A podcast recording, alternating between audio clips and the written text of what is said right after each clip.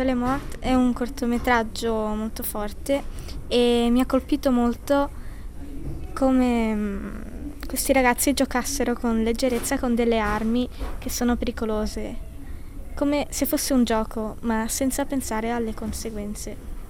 Però è come giocare con la morte. Un altro fattore che mi ha colpito è la desolazione del paesaggio e la mancanza di adulti che davano un senso di surrealità e di abbandono.